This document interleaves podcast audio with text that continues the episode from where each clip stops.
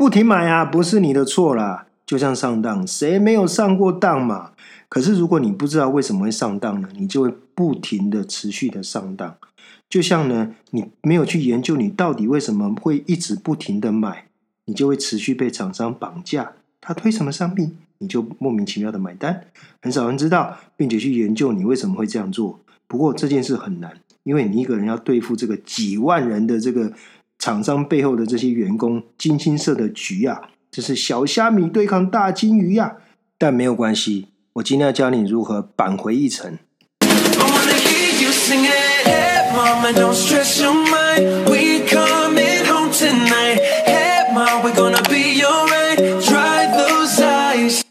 厂商出什么，我们就情不自禁的买单呢？比方说，很多品牌的商品哈，我们一辈子只会买这么一次。某些的特殊需求，比方说，我有一次去土耳其呢，当地的一些商品呢，我一辈子大概就光顾那么一次。除非，除非又除非，我在就地重游、工作、出差，而且还要刚好到这个点，我才有。可能有机会再次与他相遇，还必须我有百分之百强烈的渴望，想要再次买它，否则依据这些几率及变数，我错过它的几率几乎是百分之百。尤其是现在疫情，我真的不知道我什么时候还可以再去土耳其啊！又再说，我之前呢倒热水的时候烫伤呢，我赶紧呢跑到药房呢去买了那个烫伤专用的那种很贵的敷料啊。可以包在我的这个烫伤的皮肤上面，再抹上那个药膏。你知道吗？这是我这辈子第一次买这么贵的这种敷料。如果呢，我以后有幸就再也没有机会烫伤了，或我的身边的家人朋友也没有烫伤了，不管这个商品进化到再怎么厉害哦，我都不会再买了。因为怎么样？我没有需求嘛。可是你想想哈，厂商怎么可能这么容易轻易的放过你呢？他一定会创造新的需求，让你不停的买。所以这是第一点，厂商会不断创造新的需求，让你不停的重复购买。比方说哈，我们之所以这么一次又一次的沦陷，就是败在厂商不断创造出新的需求，让我们情不自禁的上钩。举例来说，你原本没有渴望要去那个地方，让你突然觉得非去不可。因为厂商创造出一个新的需求，更可怕的是啊，你原本完全没有需要，当你看到这个商品之后，你突然觉得我好需要这个东西，我不能没有它，然后你就买了。举个例子来说哈，日本的鸟屋书店，其实啊，它完全是仿照我们台湾的成品书店，甚至在风格上面都有些成品的影子。虽然说它是后起之秀，青出于蓝却胜于蓝。他把书店的风格当做一种商品来贩售，比方说呢，他跟商场的结合，大量的植物，非常大的阅读的书桌，很舒服的椅子、桌子，还有咖啡店，因而让书店带动了其他的产品的销售。也因此呢，它在日本、台湾的书店就成为大家要去朝圣的地方。即使你并没有那么想要买书，因为想要沉浸在那样的氛围当中，你就想要去那个地方去。看一看，我有一天呢，呃，去了日本的东京，我就排了一天哦。我我跟你讲，我排了一个整天哦，把所有东京的鸟屋书店，从中目黑六本木一直到代官山，全部都跑一遍。我最惊讶的是啊，他在六本木的那个那个，对不起，在代官山的那个店，我不知道有没有听众有去过哦。刚好我朋友的那个呃。乐天集团的总部就在代代官山，东京代官山那里。那你知道那个地方非常非常的大哇！那个书店可以大到这个地步，我真的是没办法想象。然后你可以可以从早逛到晚，然后有各种的市集。比方说呢，它在旁边有有一个呃那个呃做面包的地方，然后你就会看到有面包的这些食谱书籍，然后有各种做面包的这个。机器、电器还有用品，所以呢，从看的、吃的、买的到用的，你都可以一应俱全的买回家。这就是它厉害的地方。有一个书籍的东西，开始衍生出很多其他的商品，让你不停的、不断的想要购买，加上那个氛围啊，很多的植物啊，然后大量的木头啊，你就觉得哇，这个东西摆回摆回我家一定是非常非常的好看、好用，然后你就被骗了。所以呢，当厂商创造出这样的一个氛围之后呢，我就把这个书店当做我去东京必逛的一个地点。它是不是创造出一个新的需求？不然我根本没有想要去代官山啊，对不对？所以我会特别跑到去晃一晃啊，翻翻杂志啊、书籍啊，甚至跟朋友的聚会也会也会在他们的咖啡店，因为你想要感受浸泡在那样的氛围里面。当你踏上他们书店的时候，你就有机会跟他各种商品怎么样四目对望。当你有这个机会跟他对望的时候，人都是冲动的，因为你只是欣赏他的风格。前往他的书店，原本以为没有预期要买任何东西，可是只要你被他所塑造的氛围给吸引了，你就掉进他所设定的陷阱。店中许多日本的商品，让你爱不释手的产品，就有机会被你下架带回家。这就是他所设的甜蜜的陷阱。不过啊，像鸟屋书店的这样的一个商家啊，还不是最可怕的。只要你不是文青，对逛街没有什么感觉。哦，或者说你对书店的这种氛围也觉得没有特别的吸引你，又或者说你根本一年或几年都没买一本书哦，那你还可以不受到它的威胁。第二种，这种是更可怕的，就是新发明、新科技，它就像什么？就像你没办法不注意美女一样。举个例子，这其中做到最炉火纯青的，就是这三家厂商：Dyson、Tesla 跟 Apple。他们贩卖的商品啊，就好像火星来的，地球上的每一个人，不论男女老少、种族、年龄，都会对他趋之若鹜，完全无法抵抗。即使你完全没有需要，我敢保证，每一个人一定做过类似的白日梦。哪天呢，我多了一些 bonus 或加薪了，或多了一些什么奖金，累积了一笔横财，中了彩券，我一定要买一个来试试。而且他们家的商品很奇怪哈。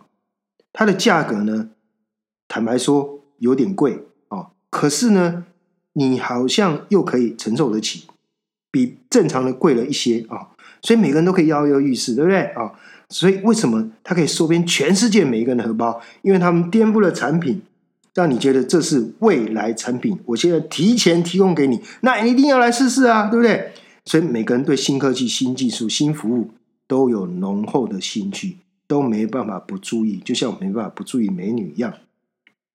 可是你会跟我讲说，这世界上会做出这种未来产品的公司很多啊。可是能够做到好看又让你负担得起，而且让你每天满心期待，将来有一天我一定要拥有的这种公司就不多了哦。这也就是为什么我们的荷包和空间随时随地都受到很大的威胁啊。我们来看看戴森，你知道吗？不知道从什么时候开始，我就很渴慕的想要买一台吸尘器。就是从戴森推出它的吸尘器之后呢，我突然有很大的渴望，想要买吸尘器。可是呢，我细仔细去想想哈，我家也不大，我家也只十几平而已，对不对？而且我一个礼拜也不过打扫一次而已。我我不是一个很常打扫的人哦，因为我我以前是大概是两天就要打扫一次。可是有一次呢，我打扫的时候，我站在那个我的椅子上面，然后要去擦上面的这个玻璃的时候，我摔了下来，然后我的脚就断了，脚我我全身就压到我的。这个呃左脚的拇指上，所以我的拇指就断了。然后我就坐了两个月的轮椅。那一次之后，我就发誓，我家再也不要这么清洁了，可以就了，不要那么干净啊。所以我不是那么那么呃洁癖的人，你知道吗？所以对我来讲，吸尘器这个绝对不是刚需的产品。但是我当我看到戴森式的这个吸尘器之后呢，它是世界首款旋风分离式吸尘器，那个酷炫的外形。让人很想要打扫家里，加上哦，那一阵子每一个人的脸书都是不断的推荐跟推坑啊，我还是没有买。不过我必须承认哦，我很煎熬啊，好像就是很像失恋一样，每次在办公室看到它，就觉得好想用新台币把它下架哦。你看我们中毒多深，对不对？那后来出了又出了什么戴森的电扇，我告诉你，我更是觉得无法抗拒啊。在戴森推出这个无风叶的电扇之前呢，少说也有五六十年了。我们世人对于了解中的电扇呢，大概都是那个样子，不管它是哪一个国家、哪一个品牌，对不对？都是底座是圆形，上面就是一个圆盘，然后有一个柱子连接哦，然后就是接下来就是长长的电线哦，那顶多就是呃有遥控器，或者是有比较科技感的这些呃呃按钮呢、界面啊。可是呢，当 Dyson 这个东西啪一出来之后呢，颠覆了世人对。这个电扇的认知，这是无风叶的电扇，哇，大家都惊呆了。不管是这个它的外形，或者是说它的这个呃新的技术，功能真是前所未见，造型流线新颖。原来电扇可以长成这个样子啊！真的是电扇界超级名模啊！啊，自此以后呢，全部的人对它趋之若鹜，它频繁的开始出现在各大尾牙。抽奖的奖项之中，虽然它的价格是传统电风扇的五六倍哦，坦白说很贵了，可是好像也不是遥不可及的，对不对？不是像那什么很多车展出的概念车，比方说那种什么氢能源车哦，只会排出水，完全不会造成污染。可是全世界没几个人买得起啊，对不对？所以说，虽然价格还是贵到让你牙痒痒的，可是有生之年，只要你愿意能够买一台呢，我们就开始幻想家里也能有一台这样的未来电扇，对不对？虽然你家里已经有四台了，对不对？你是想要买一台来玩玩呢？这就是商人最厉害的地方，不停刺激你的购买欲。第二点，苹果最可怕的苹果出来了，那就是全世界都想要咬一口的苹果。苹果呢，在二零二零年的九月十五号，就几个礼拜之前呢，发表了它的最新的发表会，它出了一款产品是什么？Apple Watch 这个 Apple Watch 有个血氧仪呢，也可以侦测你的血氧值。比方说呢，还有一个很强大的功能哈，如果你摔倒了呢，它可以发给你设定的紧急联络人，然后自动会拨号来求救。那你知道了，我其实并没有带，也没有买 Apple Watch。像我这种呢，呃，没有跟父母住。只想用钱来孝顺父母的小孩，就很想要给父母买一个啊，对不对？因为他们常常每天跑来跑去啊，一下参加这个这个什么旅行团，一下参加那个什么会的活动啊，对不对？那可是我就在想哈，我买给他的话呢，他会不会带？然后呢，他每天都要充电，那他他到底这些这新科技，他到底对他讲，他会很害怕、很恐惧，不好用啊，不敢用啊。好，那你知道吗？他还推出 Apple Watch SE，这是比较便宜版的，专门给小孩的。他到哪里呢？你都知道。他看的什么网站呢？你也知道。他打了多少电话啊？你也知道。哇塞！你就想说，我只要买一个这样的一个手表，让我小孩戴上，他的二一天二十四小时都被我随时给监控着。所以你你觉得这可不可怕？他已经把你家的。老一代跟你家的年轻一代通吃了，对不对？好，那你说我们我们这个三四十岁这个这个中生代呢？我原本真的没有没有渴望，也没有那个欲望想要买 Apple Watch，可是他在九月十五号的这个发表会啊，发表了全新的 Apple Fitness Plus。当他推出了这个东西之后，我开始开始告诉你，我就蠢蠢欲动了。为什么哈？因为这个是 Apple Watch 打造的全方位的健身体验。现在呢，有十几种课程在这个这个订阅这个 Apple Fitness Plus 这个服务当中，有跑步，有飞轮，有冥想，有瑜伽。但是呢，它一定要跟你的 Apple Watch 或苹果手机来结合。那你像哦，呃，如果你本来有在健身、瘦，我在去上健身房跑步的啦，或者说你呃平常没有运动，但是你有 Apple Watch、有苹果手机的，你都会被它吸引过去啊。因为你想说，我就开始来订阅它的这个 Apple Fitness Plus 的服务，一个月订阅费是多少钱？九块九九美金啊，我们算十块好了。现在台币一比三十，差不多是三百块台币嘛，哦，哎，你像三百块台币，你去去个。在台北市，你去个三次游泳池就差不多是三百多块了，对不对？然后你去健身房去，我我现在不想买会员哈，也去个没几次也绝对超过那个三百块哈。你就会想想说，哎，我如果开始订阅这个服务，我就可以不用去健身房喽，我就可以自己在家运动喽。哦，所以我就觉得这个 Apple Fitness Plus 这个加实在是很神奇啊！我称之为再让你多花一块钱，哈哈哈哈因为呢，你的手表、手机的荧幕，当你看着它，你就跟着教练一起健身，同时显示很多的数据，让你知道，你是不是觉得很方便？不过呢，坦白说了哈，我觉得运动最重要的就是说那个氛围。为什么我们不辞辛劳的跑到健身房，或跑到一些公园去跟大家一起跑步，在游泳池，或者说旁边有教练跟着你一起做这些呃很辛苦的重量训练？为什么要这样子？因为你看到别人很努力的做的时候，你就会跟着做嘛，对不对？或者说你需要感受到那种大家一起运动的氛围。可是当你透过荧幕的时候，啊，或透过这个 Apple Watch 或这个 iPhone 看到你这些。心率啊，脉搏、血氧高度计的时候的呢，我就觉得说，嗯，好像少了一点这种氛围啦，但是坦白说，它真的非常有吸引力，就会让我本来没有想要买的人，本来没有想要再多花钱买 Apple Watch，甚至买这个 Apple Fitness Plus 这个服务的人，就会蠢蠢欲动，就会开始想多买它的产品。多增加它的服务，这是为什么？因为苹果有十三万七千人的员工，每天都在想着怎么多掏空你的荷包一块钱。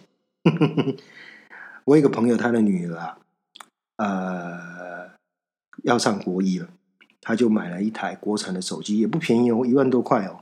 就他他的女儿拿到这手机的时候，就跟他爸说：“我可不可以把它上网卖掉，然后去买 iPhone？”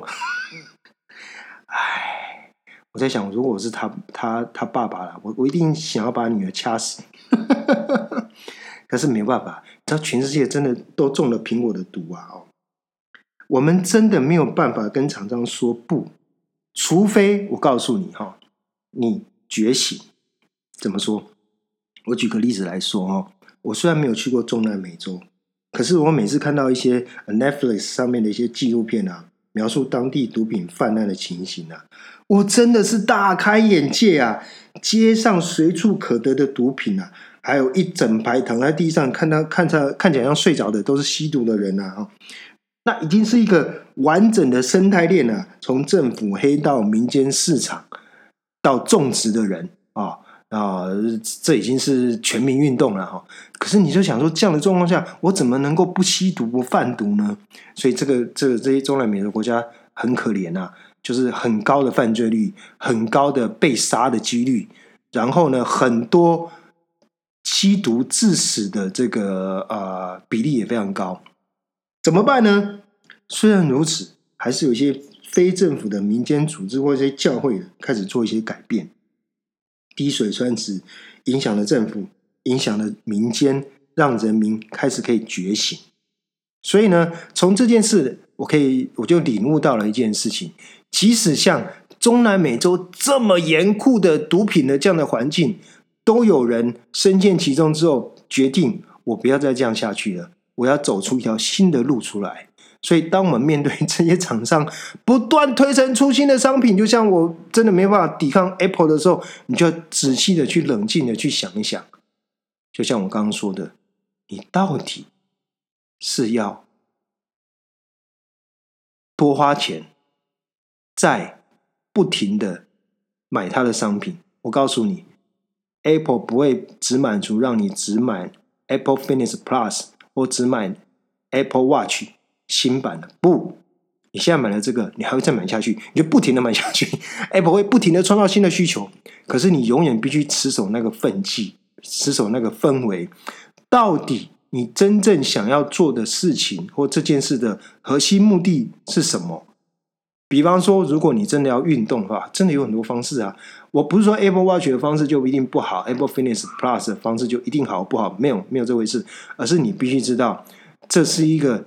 厂商会不停的诱惑、开发你无止境的买下去的一条不归路，你必须要小心的谨守、持守你的分际跟你的氛围，搞清楚到底我的界限在哪里，否则你就会跟我以前一样，不停不断的买下去，让你家积到永无天日，东西多到没办法处理的地步了。这就是今天我告诉大家的，千万不要低估这些伟大的厂商创造商品让你不停购买的魅力，还有也不要高估你自己的抵抗力，因为你真的绝对会受不了而不停的买下去。我们下回见，拜。